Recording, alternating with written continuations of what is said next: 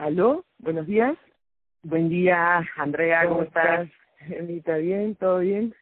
Sí, todo bien, aquí cocinando una mermelada. Oye, yo estoy recontra emocionada con el tema, no sé por qué recién me ha tocado la cuerdita, el tema del futuro de la ciencia.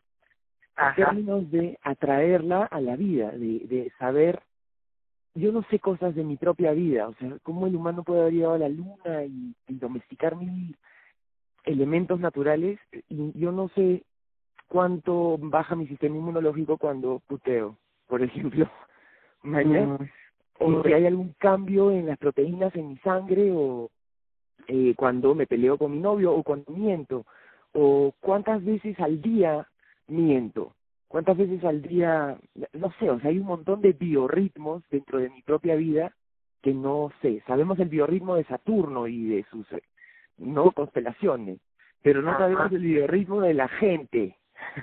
Mañana, de, de cuándo pues. sangramos, de la relación con la luna, cómo producimos mejor si cambiando ocho horas seguidas o cambiando cinco horas, seis horas, teniendo una sala de relajación o no, eh, etcétera. o sea, entonces, eso me tiene emocionadísima, Emma, porque estoy pensando en cuántos experimentos se pueden hacer desde tu casa, de alguna forma. Estoy pensando que... A través de la ciencia. Exacto, y que la ciencia debería estar a favor, un poco apoyando este tipo de ciencia de la vida, ¿no? De biologismo. No, digo que la ciencia ya se, se está metiendo también en, en el tema espiritual, ¿no? Ahí, ahí están en laboratorios investigando, yo sé que buscando la partícula que es, es Dios, ¿no? Por decirlo de alguna manera, ¿no? Entonces...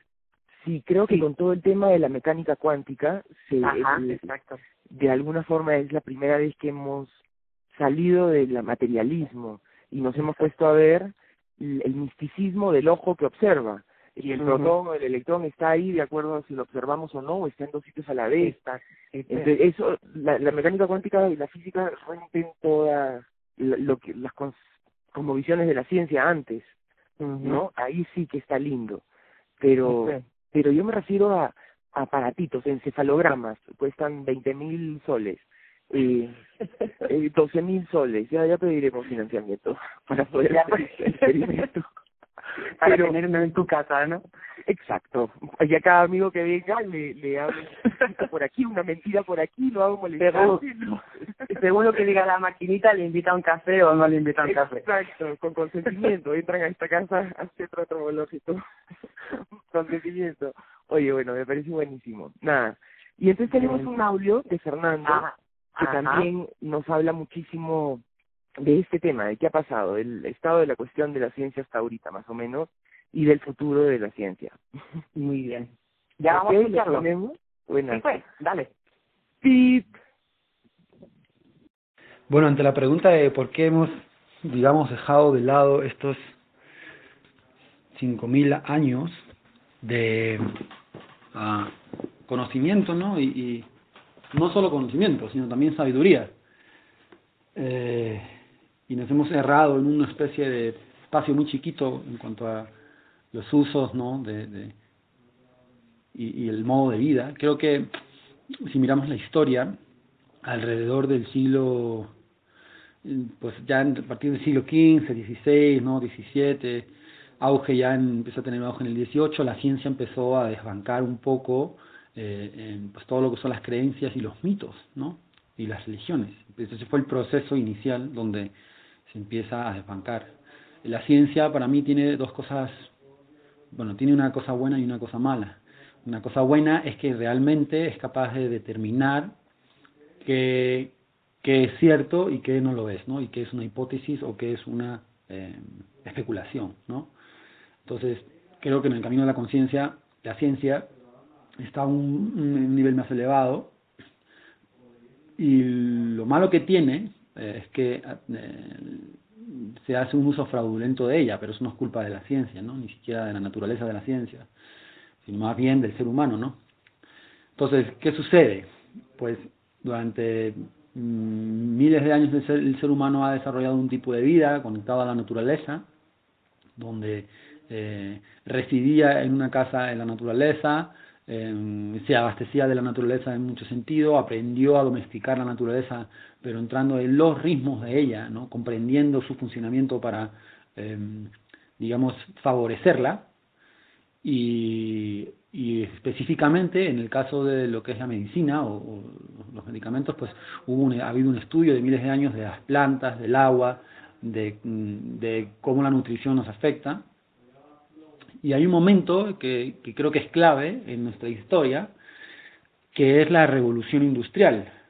Cuando la revolución industrial em, comienza en, Europa y, se ha extendido, digamos, en, todo el mundo en, los últimos 200 años, em, y continúa ¿no? con la revolución tecnológica ¿no? y la era espacial, em, creo que en ese espacio, cuando el ser humano eh, los gobiernos ¿no? y las oligarquías y los mm, grupos de poder en los estados de Europa que empiezan a desarrollarse industrialmente eh, nos venden a los humanos, ¿no?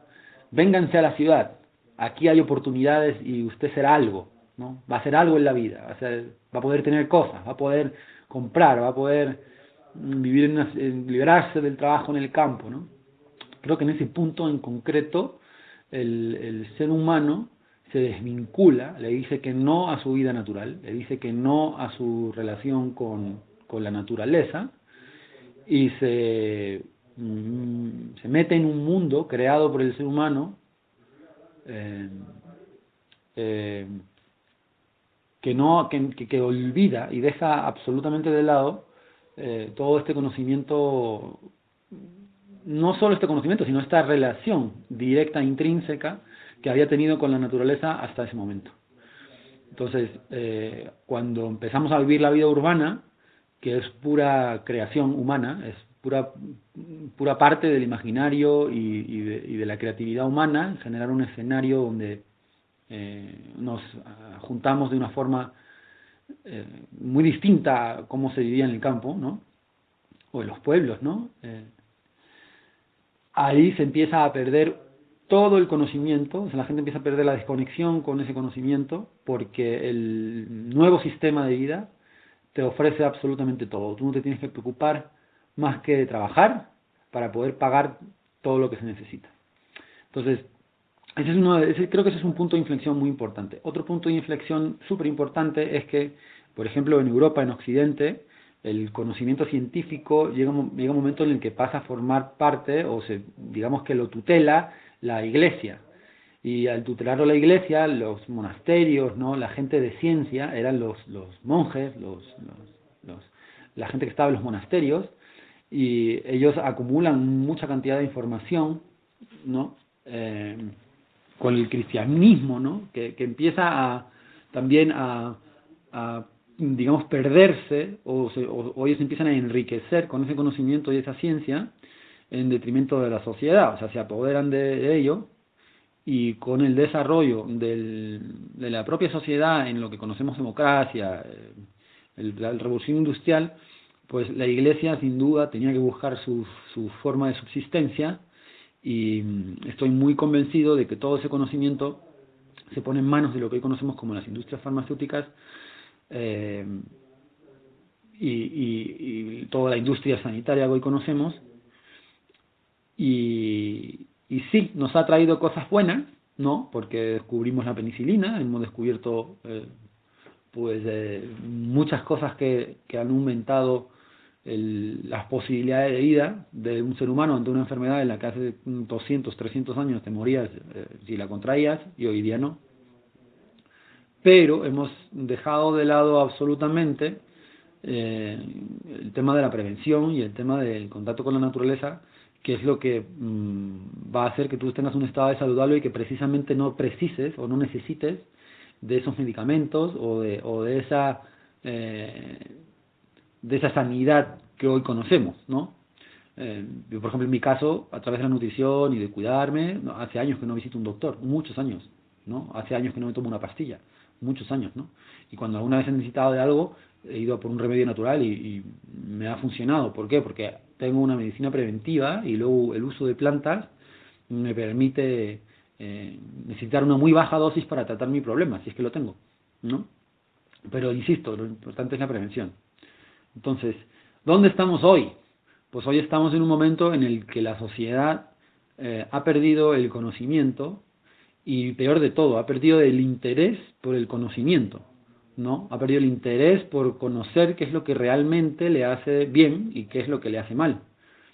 Entonces, dentro de este modo urbano eh, de vida, mm, hay un todo un sistema mediático, publicitario y de marketing que te hace creer, ¿no? que, que el camino correcto es el de este sistema y que lo anterior es pura basofia y que el que vive de una forma más natural, más cercana a la naturaleza y más, digamos, sintonizada con esa frecuencia, es un pobre imbécil.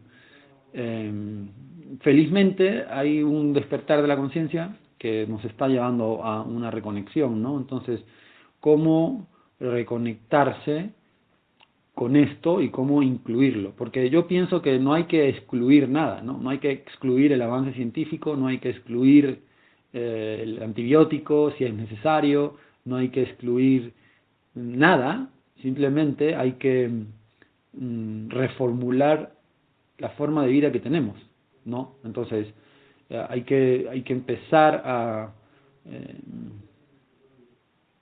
una persona que digamos realmente tiene interés en hacer algo por el mundo, ¿no? Porque ve que ve que el mundo vamos hacia una dirección bastante complicada. Eh, lo único que puede realmente hacer es, es lo que su cambio individual, ¿no? Su transformación individual. Entonces, hay que comprender que es muy importante eh, conocer qué es qué eres, qué eres como ser humano, ¿no? Cuáles son las leyes que te gobiernan antes que ninguna ley humana, ¿no? Que son las leyes de la naturaleza, ¿no? O sea, la naturaleza, eh, como antes me comentabas en la llamada que me has hecho para pedirme este audio, eh, sí tiene propósito, ¿no? No, no hay unos dogmas eh, que me has comentado que decía que la naturaleza no tiene propósito. Sí, la naturaleza tiene propósito, que es la vida en sí misma, ¿no? Es, es hay una inteligencia más allá de la capacidad humana, mm, porque los humanos tenemos la capacidad de observar la naturaleza, que es la única ciencia verdadera, para sacar esas leyes que nos gobiernan y poder utilizarlas en nuestro favor, ¿no? Como es la física, como es la biología, la química, ¿no? Y de ahí viene toda la ciencia, de ahí viene todo el sistema. El problema es que el sistema que hemos diseñado, ese sistema urbano, ese sistema de, de poder que se ha diseñado, eh, es muy mal intencionado. Entonces, no tiene, es muy mal intencionado y es una intención un poco oscura, que solo guarda intenciones de control, de poder, ¿no? Y, y no, y no va encaminada hacia el, el propósito fundamental de que, yo considero que cada ser humano tiene que tener, que es experimentar el amor. Entonces, para poder reconectarse uno, ¿no? con, con ese conocimiento, con esa vibración, frecuencia natural, uno tiene que empezar a investigar de forma individual qué es lo que uno es, ¿no? Y cuando uno sabe que tú eres un cuerpo, que tú eres un, tienes emociones, ¿no? Tienes intelecto, tienes pensamiento, ¿no? Y, y tienes corazón, ¿no? Tienes la capacidad de amar, este, ahí es cuando empiezas a, establecer un orden natural dentro de tu cabeza que pueda eliminar todas las creencias que te han metido de lo que realmente eres, que no importa lo que comas, que no importa lo que respires, que no importa lo que bebas, que eso da igual, que si te pones enfermo vas al hospital y te van a dar la pastilla que te cura. Eh, cuando uno comprende lo que es, va a entender que lo que está haciendo, o muchas cosas de las que hace, están perjudicando. Y, va, y entonces es cuando van a necesitar al cirujano o al doctor que le recete la pastilla, que le quite su dolor ¿no? cuando es totalmente evitable. ¿no? Entonces, eh, pasa por un autoexamen individual de qué es lo que soy, qué es lo que estoy haciendo, qué es lo que me cuentan, qué es lo que hago en esta ciudad, qué es lo que hago en este pueblo, ¿no? ¿Qué, qué, qué hago yo aquí en medio de esta historia y qué es lo que y qué es lo que soy y cómo aporto a la sociedad? Creo que eso es fundamental, ¿no? Eh, dentro de de este despertar, digamos, de la conciencia de los seres humanos, hay un peligro inherente que es caer en todo tipo de creencias espirituales, ¿no? Creo que, que es una trampa, eh, es una trampa muy fácil de caer, ¿no? Eh, porque Eh, el trabajo, digamos, intelectual es más complicado que el trabajo de la creencia. Es más fácil creer en que si me pongo la piedra o el, o el, o no sé, o si hago siete mantras al día, me voy a curar, que tiene un efecto, obviamente, porque hay una información ahí, hay una vibración, que realmente llevarme al intelecto y decir, ¿qué es más importante, comer bien o hacer mantras? Y yo creo que hay un orden, ¿no? O sea, tú puedes cantar 100 mantras al día y te va a ayudar, pero si no hay un trabajo también desde la base fundamental de tu conciencia, que es tu cuerpo, eh, el mantra te puede hacer sentir emocionalmente bien, ¿no? Y, aclarar tu mente, pero eh, si sigues comiendo las galletas Oreo o los doritos o, un kilo de azúcar al día, estamos muy fuera, ¿no? De, de realmente mm, ir la dirección correcta, ¿no? Esta es mi opinión. No, no digo que el cantar mantras o ponerse una piedra en el pecho sea que no funcione y que no valga de nada. Simplemente digo que hay un orden en las cosas y es muy importante eh, identificar ese orden. ¿no? ¿Y cuál es nuestra referencia? La naturaleza. Nadie te tiene que decir qué es lo que es verdad y qué es lo que es mentira. Solamente observa la naturaleza y la naturaleza te va, te va a hablar. ¿no? Y ese ejercicio ese ejercicio es el que es realmente, verdaderamente complicado hacerle ver a las personas. Creo que, que, mm, que estamos muy, muy, muy mediatizados, estamos muy influenciados por, el, por, por toda la media, por las redes sociales, por, por eh, la sociedad, por lo que hacen uno, por lo que hacen otros, ¿no? Y es muy difícil empoderarse uno mismo y decir, bueno, aunque me equivoque, yo voy a tomar las decisiones eh, que me correspondan pensando bien, pensando bien qué es lo que es cierto, ¿no? ¿Qué es lo que es cierto y qué es lo que es mentira? Porque hay muchas cosas que son reales, pero que son pura mentira, ¿no? Eh, y no porque lo haga mucha gente significa que es lo correcto. Y, para mí ese es el ejercicio más complicado de, transmitirle a la gente. Eh, hay mucho conocimiento acumulado también, es importante eh, bañarse en conocimiento, ¿no? informarse, leer.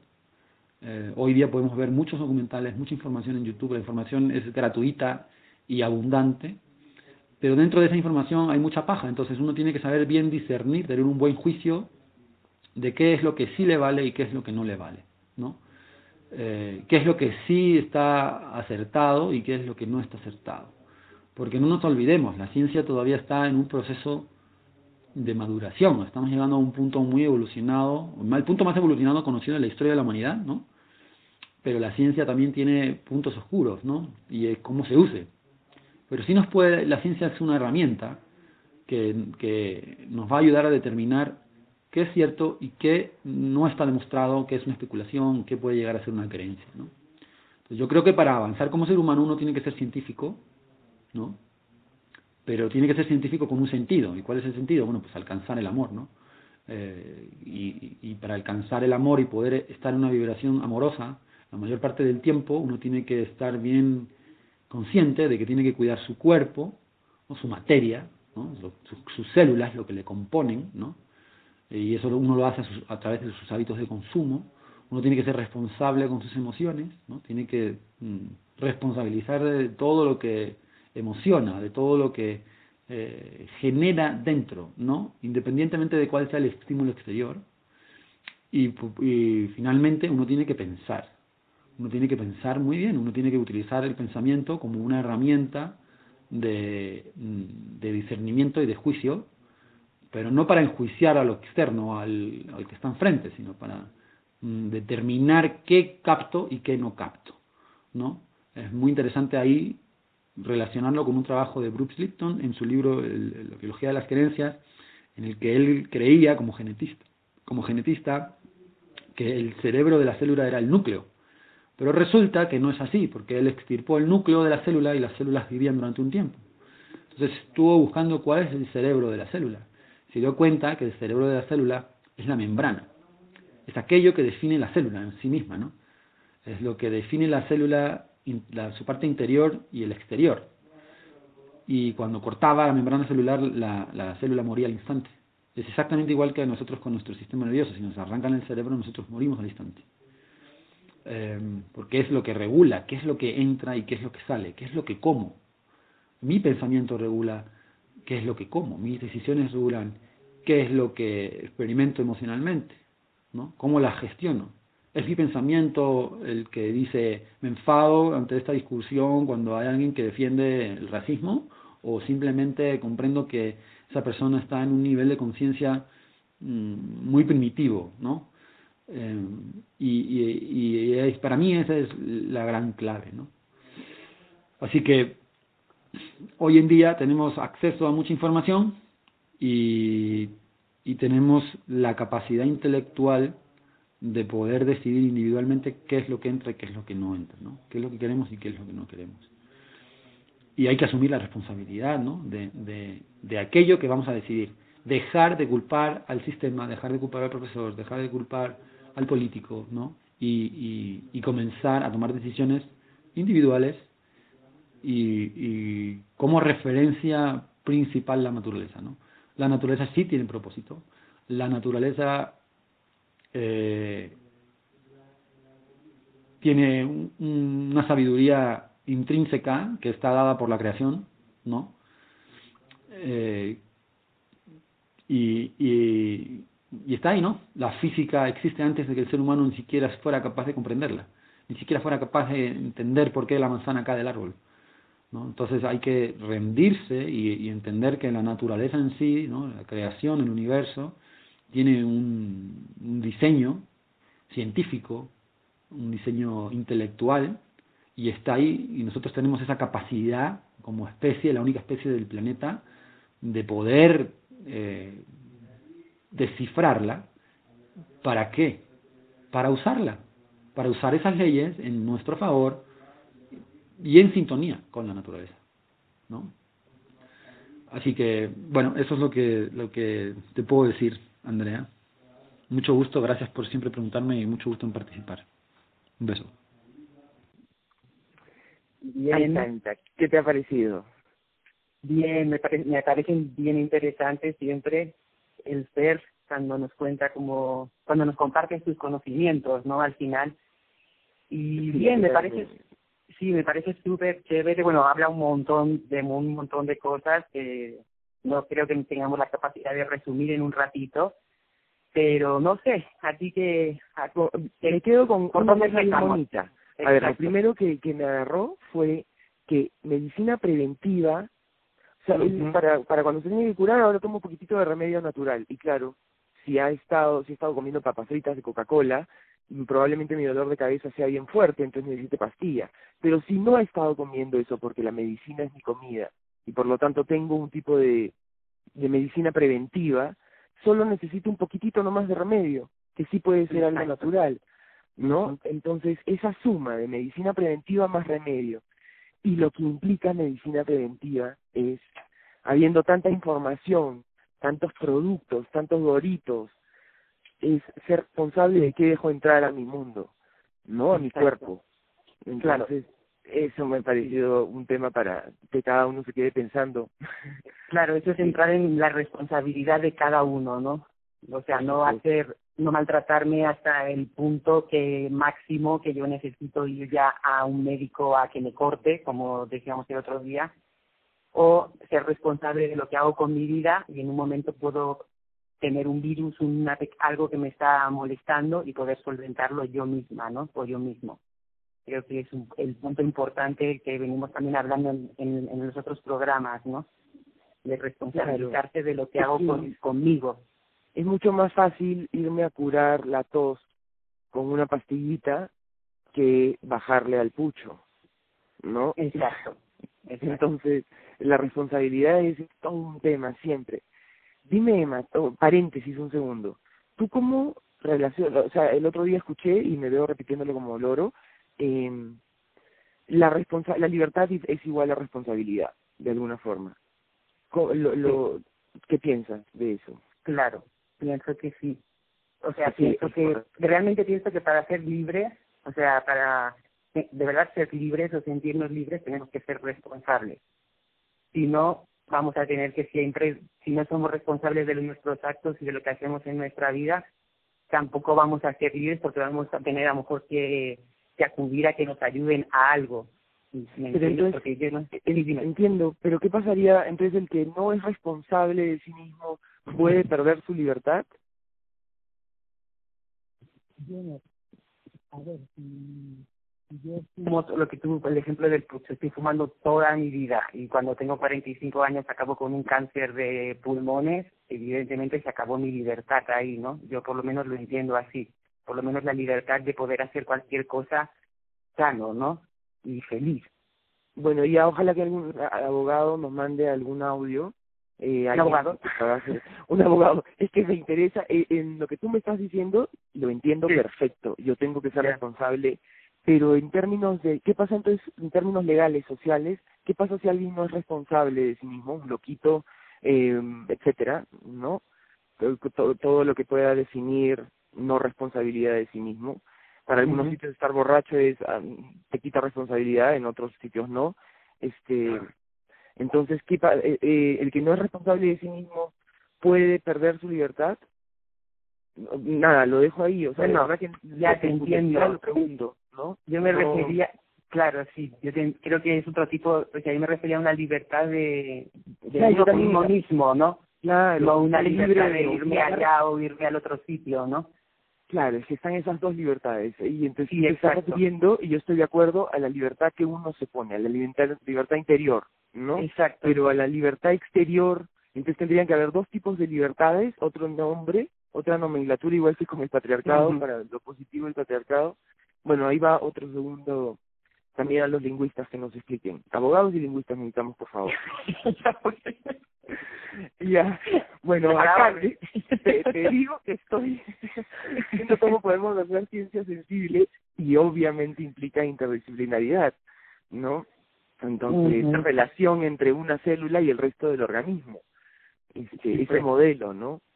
Ya, bacán. Bueno, eh, ¿Qué más, qué más? ¿Qué más ah, podemos saber nombrar del ser?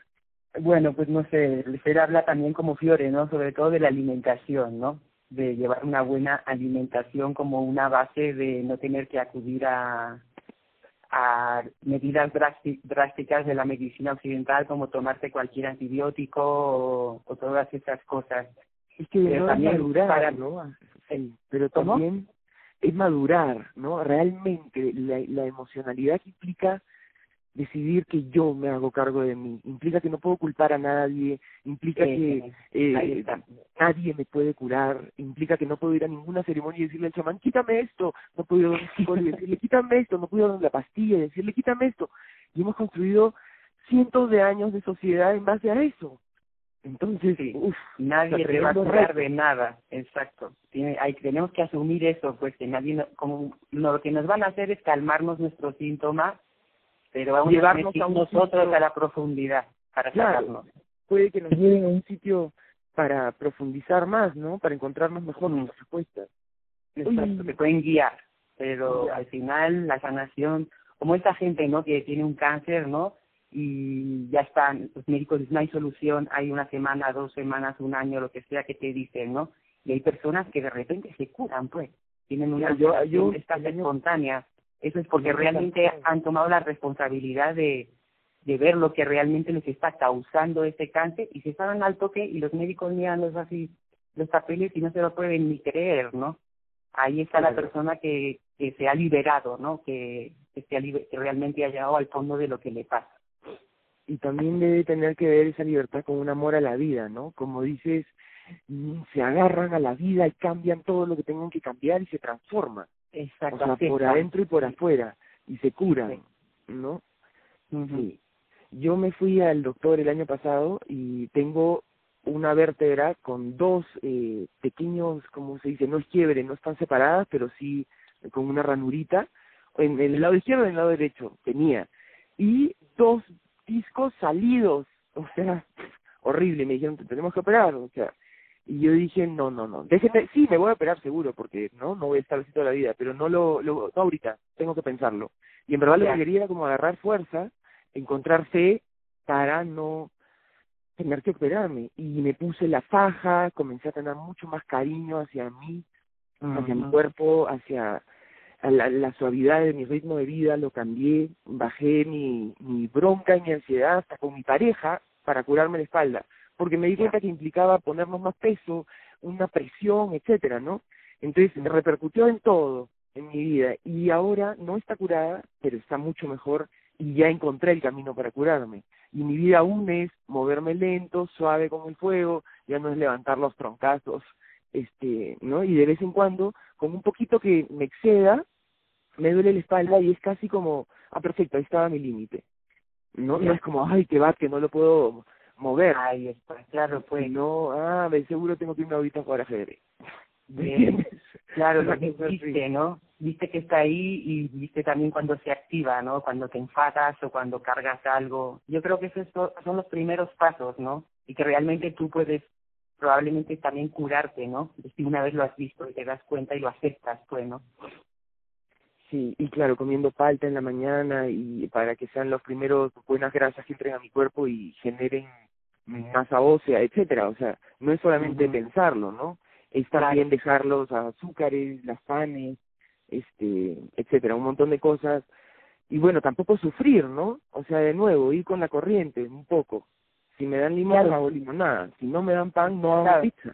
No puedes ser de, víctima de lo que te pasa. También creo que es algo, ¿no? Fundamental para salir. Porque si te pones de víctima, pues ya estás ahí. Ahora, si tú dices, no, esto está acá para que yo vea algo, ¿no? Si tú lo puedes pasar, pues ahí está el camino, ¿no? pienso yo así. Ya, comprendo perfectamente. Aplicable a todas las cosas de la vida, me lo digo a mí misma. Exacto, por eso es que digo que la ciencia tiene que ver esa fractalidad.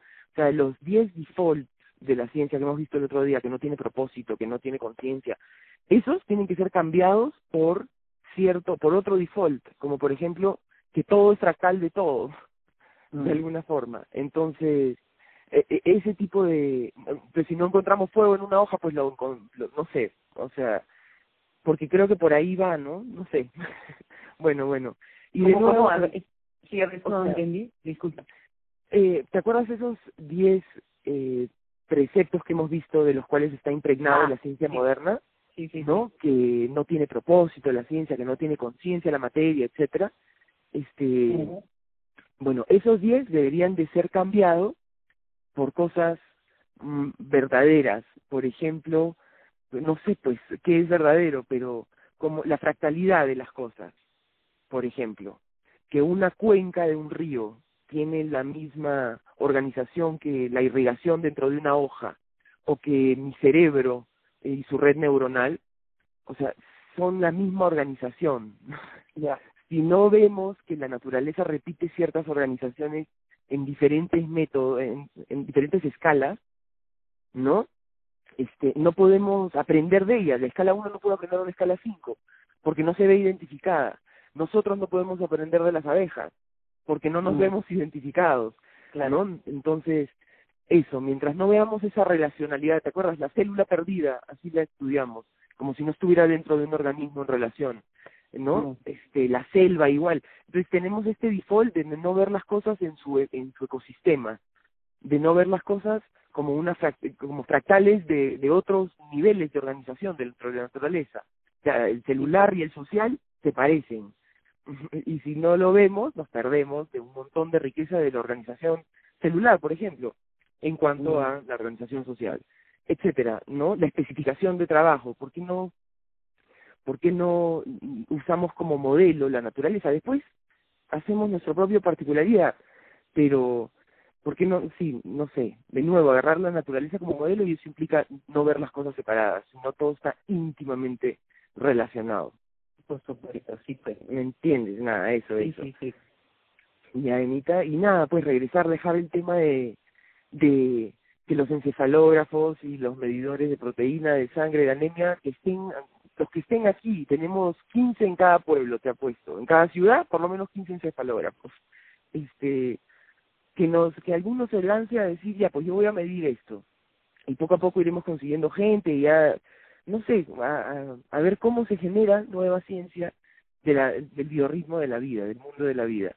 ¿no? Yo quiero saber si cuando me como de verdad una manzana, eh, no concentrada en la manzana, como decía Fiorella, estoy este agarrando menos nutrientes, menos energía, menos lo que sea chi, algo medible, que cuando no la estoy, cuando estoy mirando televisión. Mm, sí, pues. O sea, si yo, a mí una vez me pasó que comí una comida y estaba teniendo una una super discusión en un restaurante de acá de Quizás con, con mi ex, ¿no? Y a las horas al llegar a casa empecé a vomitar, a vomitar, como que sentí que la comida me había sentado fatal.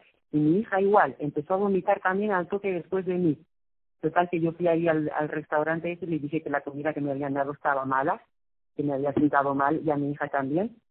Y él me dijo que era la misma que le habían dado durante todo el día a todo el mundo, a nadie le había sentado mal. Y entonces, de verdad, pensé que que me había sentado mal por haberme la comido en el, pues eso, discutiendo con esa persona así fatal, ¿no? Muy, muy fuerte.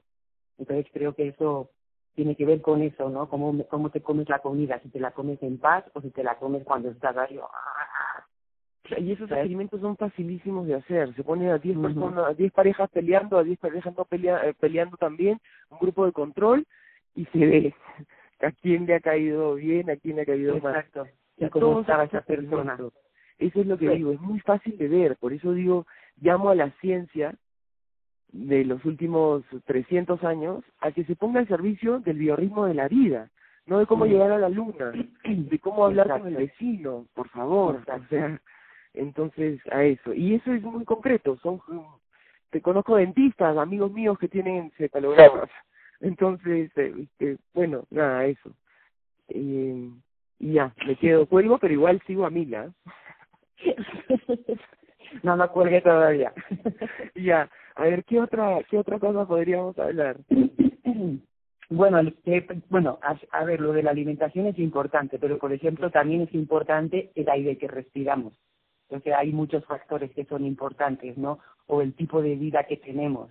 Si tengo todos los días la obligación de levantarme a las siete para trabajar ocho horas, llevar a mi hija al cole, ta, ta, ta, ta, eso también influye. En o si puedo más bien escoger si respiro cantando, meditando, levantando el fuego, o sea, sí, claro, seguramente ahí encuentro uf, mucho más cosas que el oxígeno nomás. Sí, pues hay muchas cosas que metemos a nuestro cuerpo, ¿no? No solo la comida, es eso, es el aire, es el estrés, son los pensamientos, yo creo que deberíamos hacer un programa hablando de los pensamientos solamente, cómo influyen en la salud, ¿no? Ya, también espera se habla un poquito así al final, pero sin entrar mucho, ¿no? Pero yo siento que es un tema súper importante también ese, nuestros pensamientos. Mañana vamos a estar con Ali y con Federica, con las ovejas de las abejas. Ajá. Me muero de ganas de ese programa porque tiene que ver también con lo que nos puede enseñar la naturaleza desde las abejas. ¿No? Con una simbiosis humana, porque son estas dos humanas hermosas que nos cuentan, ¿no? Entonces, lindo. Después de ese programa, hacemos el de pensamientos. Venga, dale. Ok. Cerrado. Perfecto.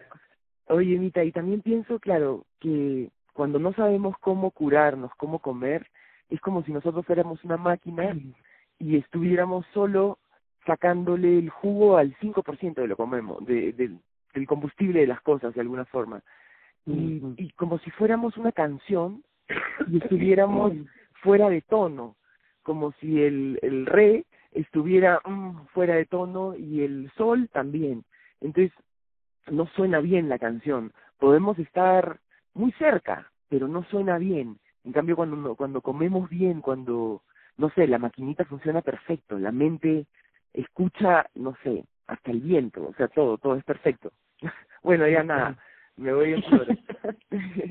no, pues. no, sí, sí. Oye, totalmente de acuerdo. Dime. Y todas las farmacéuticas, tenemos que decir, no, sin, sin irnos en el bad trip, pero una vez más, chequeando que han habido intereses en generar la ciencia que conocemos hasta ahorita. Y la responsabilidad y libertad que tenemos, mira, ahora sí me gusta unirlas para hacer nuestra propia ciencia, ¿no? Nuestro propio estudio, aunque sea y nuestro propio entendimiento, nuestro propio estudio, nuestro propio inquiring, ¿cómo se dice? Inquisición, inquirimiento. Sí, nadie mejor que nosotros va a saber al final cuál es la solución para nosotros, ¿no? Claro, cuál es la ciencia que me funciona, la, ¿no? mi biorritmo particular. O sea, y la ciencia se tiene que adaptar al mundo de la vida, basarse en él, no imponerse. No al revés. no funciona.